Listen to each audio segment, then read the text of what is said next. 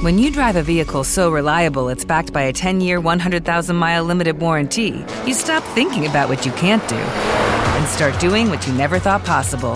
Visit your local Kia dealer today to see what you're capable of in a vehicle that inspires confidence around every corner. Kia, movement that inspires. Call 800 333 4KIA for details. Always drive safely. Limited inventory available. Warranties include 10 year 100,000 mile powertrain and 5 year 60,000 mile basic. Warranties are limited. See retailer for details. Bienvenidos a Entre Traumas, el podcast oficial de SECOT. Somos la cara B de la especialidad. Debates, entrevistas y mucho, mucho sentido del humor de la mejor especialidad del mundo y como nunca antes se había hecho.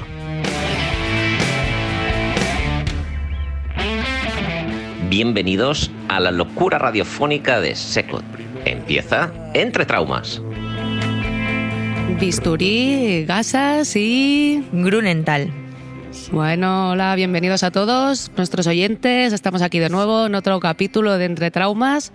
Buenas, eh, Lucía. Hola. Hola, Marta. Hola. Bueno, pues hoy tenemos un capítulo especial, algo distinto. Tenemos con nosotros a, a Alex González, el director de ventas de Grunenthal. Muy buenas, Alex. Hola, buenos días. Bueno, eh, Alex es director de ventas eh, de la empresa Grunenthal Pharma y un poco, pues bueno, queríamos que nos comentaras qué relación tiene Grunenthal con, con la traumatología.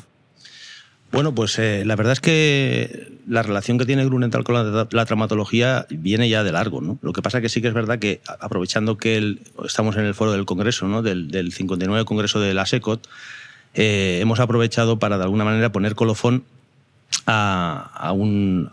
Vamos a decir, a uno, a uno de, los, de las actividades estrellas que tenemos con SECOT durante, hemos tenido durante los últimos cuatro años que es acabar, vamos a decir, el, el cuarto, o eh, publicar, publicar o ayudar a publicar el cuarto volumen del, del Tratado de la SECOT. ¿no?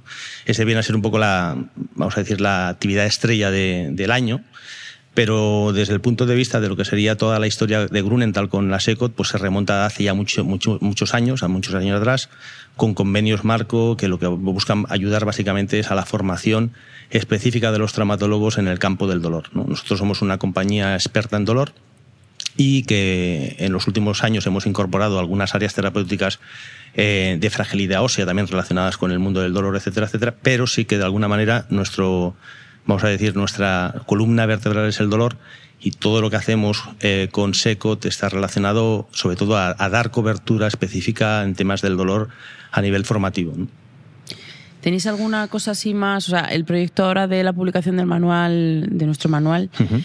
eh, creo que sale el cuarto, el cuarto volumen ahora en, en no sé si dijeron ayer en octubre. En, eh... en teoría está está puesto para eh, ha salido ya en prensa pero la idea es hacer la difusión a partir de finales de este año bueno. eh, tenéis alguna cosa nueva ahora ya pensada para el futuro a ver eh, sabemos que, que, siempre que hay algún cambio a nivel de staff, ¿no? de, de, de, presidencias y tal, intentamos de alguna manera siempre buscar las formas de hacer acuerdos marcos cuando entra una nueva presidencia. ¿no? Entonces, en estos momentos, sabiendo de que eh, había un cambio de presidencia, hemos intentado siempre buscar las formas de que el nuevo staff de alguna manera tenga una, vamos a decir, una, un acuerdo donde se sientan confortables con los puntos que de alguna manera hemos, hemos redactado en ese convenio marco. ¿no? Entonces, eh, contestando tu pregunta, eh, sí, eh, tenemos una serie de puntos, mucha, algunos son históricos, ¿no? que se arrastran de otros años, porque de alguna manera hay un, como una dinámica repetitiva en algunas cosas que de alguna manera son formación en temas de dolor, como por ejemplo la, la colaboración en lo que sería la financiación del curso Luis Munuera, uh -huh. que de alguna manera eso lo venimos haciendo hace unos años atrás y la idea es durante los próximos, los próximos años es seguir colaborando con la financiación del curso de Luis Minuera para residentes.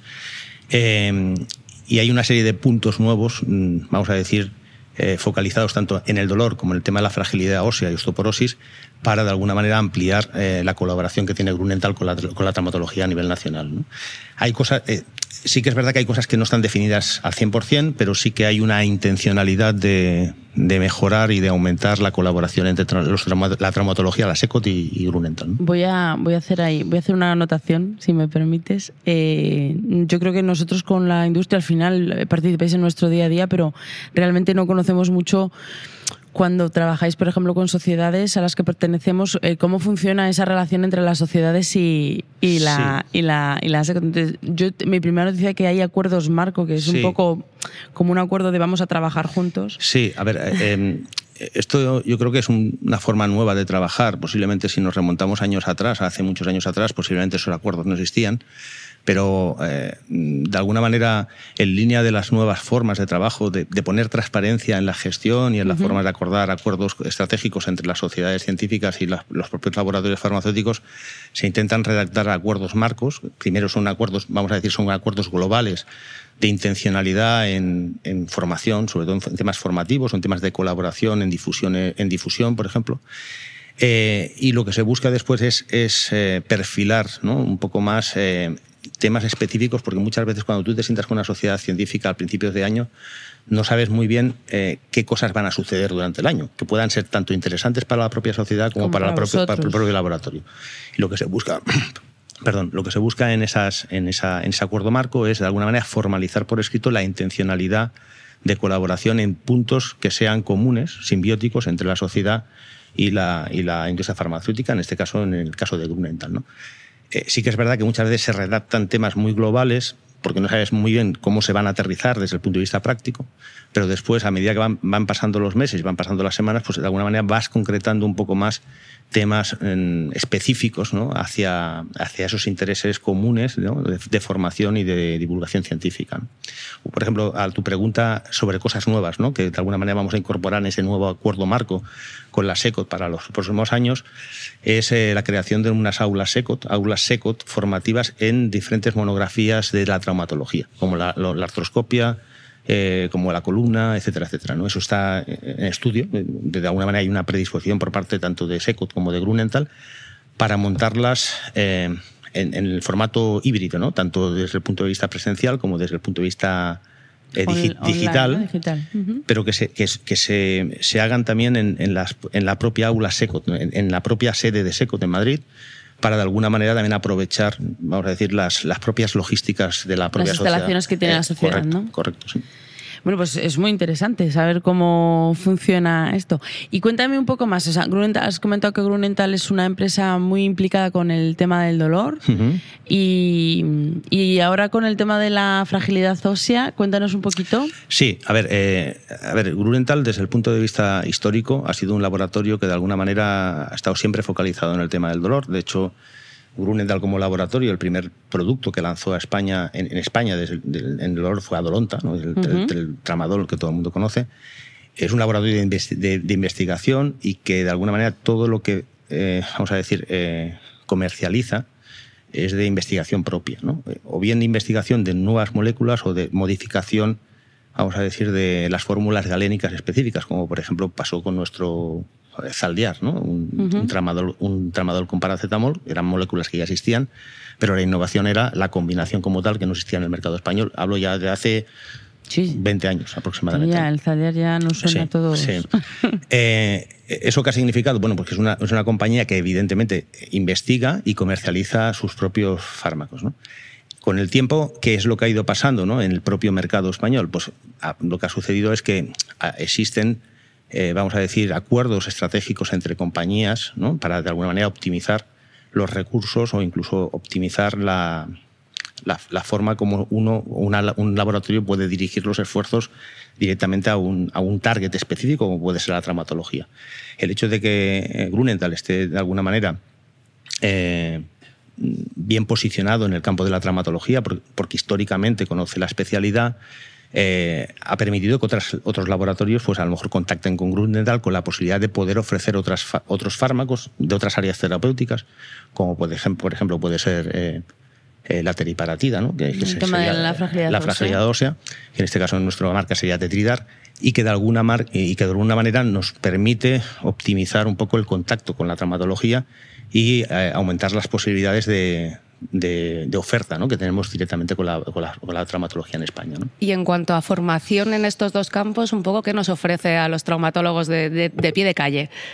Bueno, a ver, yo siempre hago la distinción desde el punto de vista de lo que sería el acuerdo marco y después eso cómo se traslada directamente al traumatólogo de, a pie, ¿no? Porque eh, sí que es verdad que muchas veces los acuerdos marcos, como, como, eh, como, como decía Lucía, ¿no? Es decir, muchas veces no se conocen, ¿no? Es decir, no, tenía ni idea. O sea, yo estoy investigando un poquito antes de entrevistarte. Me he reunido ahí con algún compañero y he dicho, ah, ah pero esto funciona Esto existe.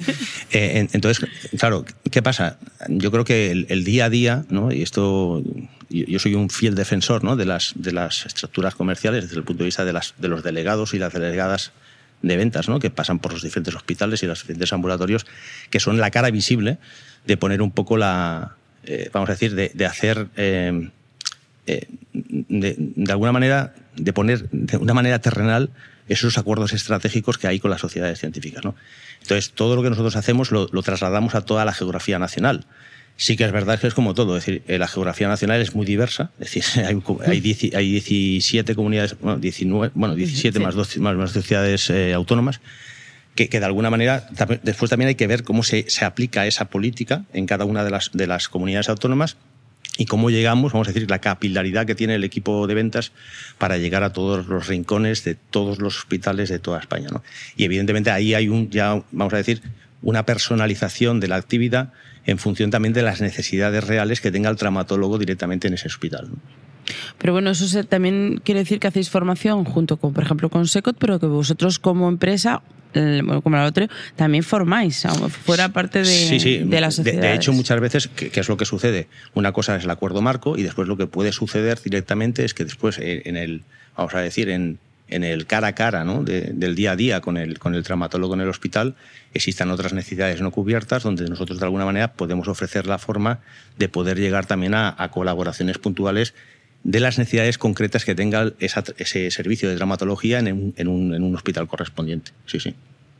¿Y cómo ve Grunenthal Pharma el futuro en el sector? Cuéntanos.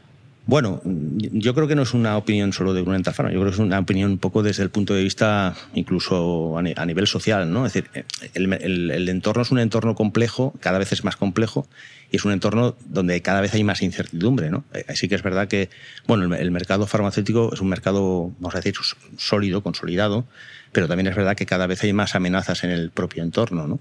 Entonces, lo que, lo que las compañías farmacéuticas intentan hacer es buscar alianzas estratégicas para, para ante, ante esas situaciones concretas ¿no? que pueden ser de alguna manera complejas hacia la propia industria, buscar maneras de, de minimizar los riesgos, o, como mínimo de minimizar los impactos de riesgo que puedan existir. ¿no?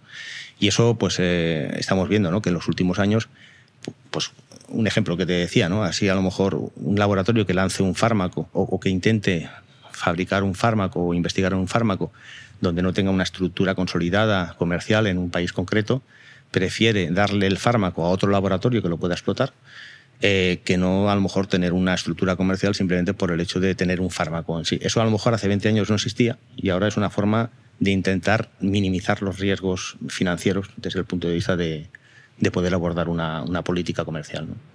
No quiero meterte en ningún compromiso. No es nada, es que me había venido ahora con lo que nos estás contando un poco, pues que al final nosotros vivimos nuestro día a día es, vosotros venís, presentáis vuestro producto, nosotros, mm, bueno, nos explicáis eh, si funciona o no funciona y muchas veces nosotros aplicamos dependiendo de las opciones que tenemos. hemos hablado con otras eh, con otros compañeros de la industria, eh, uno de ellos era de, de implantes y había ahora una nueva regulación a nivel de los dispositivos, pues que van a tener como un control, una regulación de que tienen que estar demostrando todo el rato que funcionan. ¿Eso también os ha pasado a vosotros? ¿O no o funciona diferente? No, no, sé si sabes, ¿eh? yo pregunto desde mi ignorancia porque me acaba de... Sí, no, bueno, a ver, los, los fármacos, es decir, para lanzar un producto eh, existe una regulación súper super estricta ¿no? a la hora de poder lanzar un fármaco o de, a la hora de poder investigar un fármaco.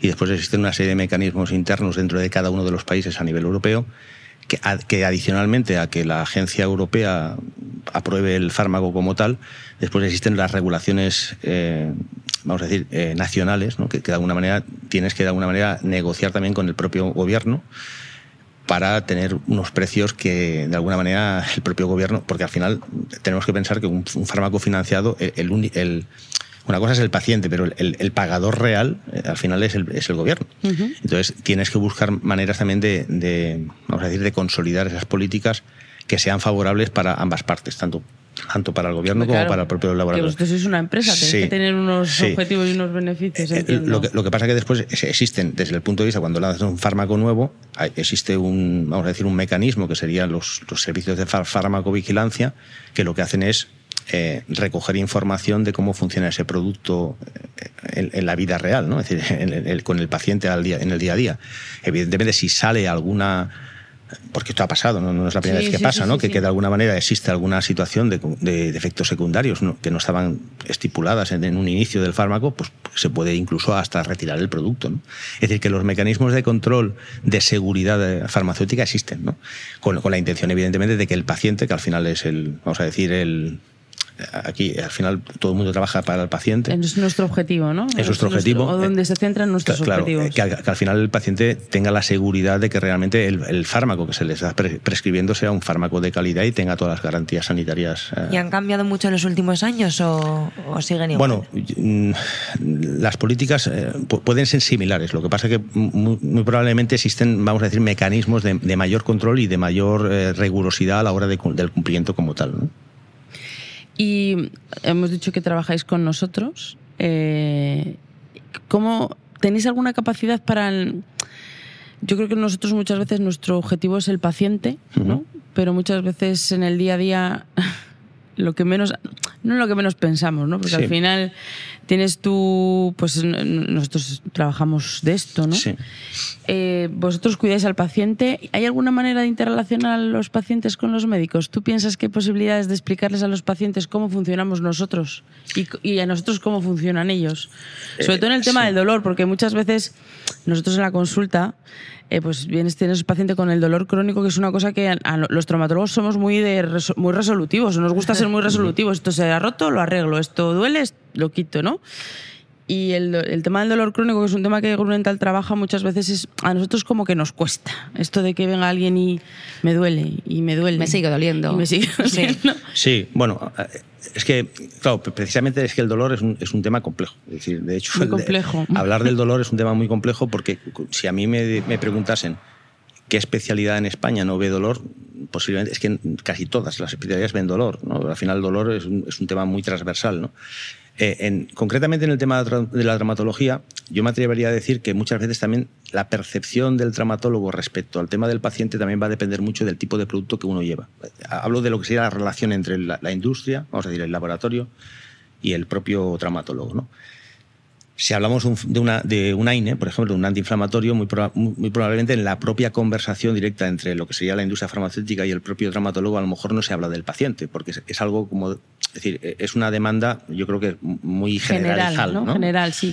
Pero cuando ya de alguna manera empiezas a hablar de productos específicos, como puede ser incluso la fragilidad ósea, ¿no? Eh, eh, ahí el paciente ya está mucho más presente, ¿no? Porque tienes que buscar formas también de asegurarte de que el paciente tenga un cumplimiento terapéutico, perdón, un cumplimiento terapéutico, adherencia al tratamiento y, y, por ejemplo, nosotros lo que ayudamos también después es con programas de apoyo a pacientes para que el propio traumatólogo o incluso la propia enfermería de la traumatología pueda ayudar a educar al paciente a lo mejor a tener una mayor adherencia. Con lo cual, ¿qué quiere decir a tu, pregunta? ¿no? Es decir, la, el, el, vamos a decir, el paciente eh, o la percepción de que hablemos del paciente muchas veces va a depender más del fármaco en sí que no del laboratorio concretamente. ¿no? Mm, por eso digo que yo creo que todos los fármacos que últimamente están saliendo al mercado cada vez están más focalizados a, o, tienen a individualizar, más, la terapia hacia el, paciente. ¿Tiene el paciente la posibilidad de tener recursos, ya que estamos en el tema de innovación, recursos electrónicos para poder ver un poco sobre el dolor que me pasa, cuáles son las características, por qué? Sí, bueno, yo eh, últimamente ya se habla mucho incluso de prescribir aplicaciones. Hay algunas especialidades, como por ejemplo la atención primaria, donde incluso existen grupos de trabajo donde que, empiezan a trabajar la forma de educar al paciente a lo mejor con, con, tecnología. ¿no?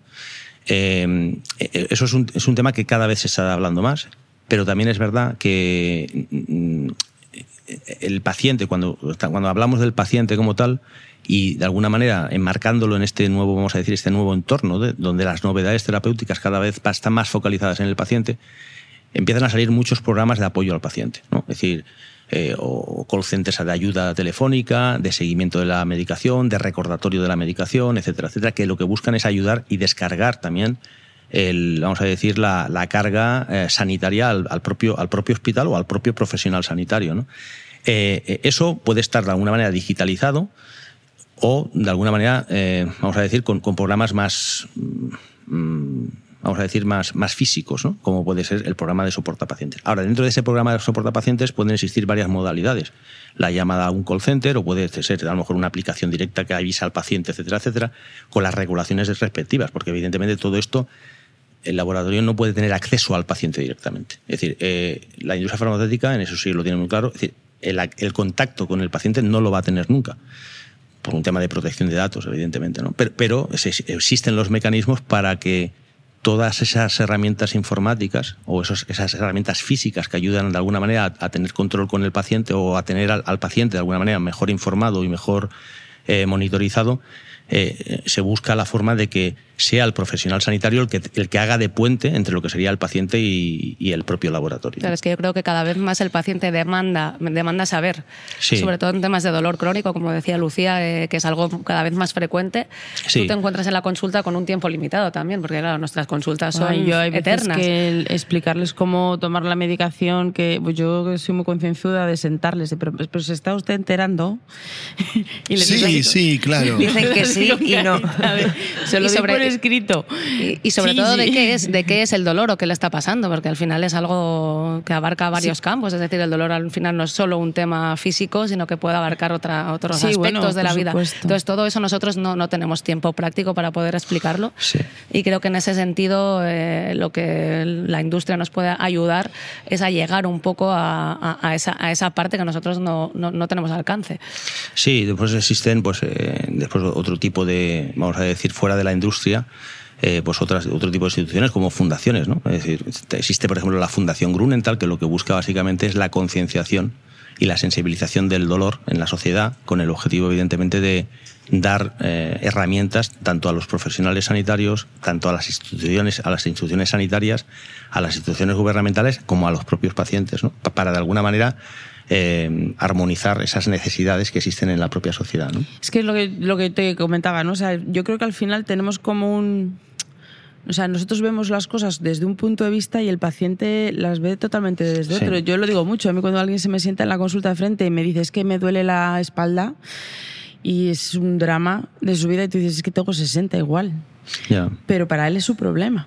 Y, muchas veces tenemos ese decalaje de que, bueno, pues yo le pongo medicación y, y yo creo que al final también hay una, sobre todo en el tema del dolor, hay un componente de empatía, eh, de, una transferencia contra transferencia con el paciente. que los médicos muchas veces, no, no, muchas veces, yo creo que por el sistema de trabajo, sobre todo aquí en este país, que es un sistema público que muchas veces pues las consultas están un poco más limitadas de tiempo, muchas veces he dicho, ¿eh? Eh, pues no tenemos esa capacidad de hacer esa maniobra. Y muchas veces, bueno, yo he estado curioseando ¿eh? por, por, vuestra web y tal, y la verdad que es que tenéis montado eh, unas cosas espectaculares de cara a explicar el dolor al paciente, espectaculares. Nosotros tenemos una plataforma que se llama dolor.com, que, que tiene, vamos a decir, una forma de entrar a esa plataforma en, función de la, tipo, la tipología de, de, público que entre, ¿no? Es decir, puede ser profesional, puede ser farmacéutico, puede ser incluso ser, ser paciente. Entonces, en función de, de, tu tipología, te va, te va, dando una información concreta. Pero tenemos, ahí tenemos básicamente resumido, o, tenemos de alguna manera englobada, englobado toda, todas las herramientas para diferentes tipos de, tipología de, de persona que pueda entrar directamente en la página con el objetivo de dar cobertura a todas esas necesidades, por ejemplo, a veces no cubiertas. Por ejemplo, ahora últimamente lo que hemos hecho es intentar ayudar a los pacientes. Eh, tenemos una, tenemos una, una dentro de dolor.com a los pacientes incluso a veces también a los propios profesionales sanitarios. ¿eh? Pero, por ejemplo, ¿qué, es lo que sucede? Con 17 comunidades autónomas, con 17 políticas sanitarias diferentes, ahora, por ejemplo, con el que ha estado la pandemia, ¿no? es decir, eh, el, el, paciente cuando tenía que concertar visita, pues imagínate, tienes 17 programas informáticos diferentes para buscar médico en cada una de las comunidades autónomas. Lo que hemos hecho es, en una única página web recoger todas las políticas sanitarias, todas las aplicaciones sanitarias para tenerlas concentradas en, una, en un link, que eso es eso no, no, existe a nivel nacional, ¿no? Es decir, eh, entonces, ¿eso qué, ayuda? Bueno, a facilitar a que, a que, a que exista una forma, porque hay pacientes que muchas veces, pues a lo mejor tienen una segunda residencia, a lo mejor en otra comunidad autónoma. Entonces, el, tener de alguna manera recogidas todas las políticas sanitarias y todas las aplicaciones de acceso, eh, intenta dar también un mensaje de, de ayuda. Estamos aquí, estamos ayudando. Exactamente. Bueno, Alex, pues nos ha pasado el tiempo. ¿eh? Muchísimas gracias por tu colaboración. La verdad que ha sido eh, muy interesante. Muchas, muchas gracias. Eh, gracias también por madrugar. No, estamos acostumbrados a eso.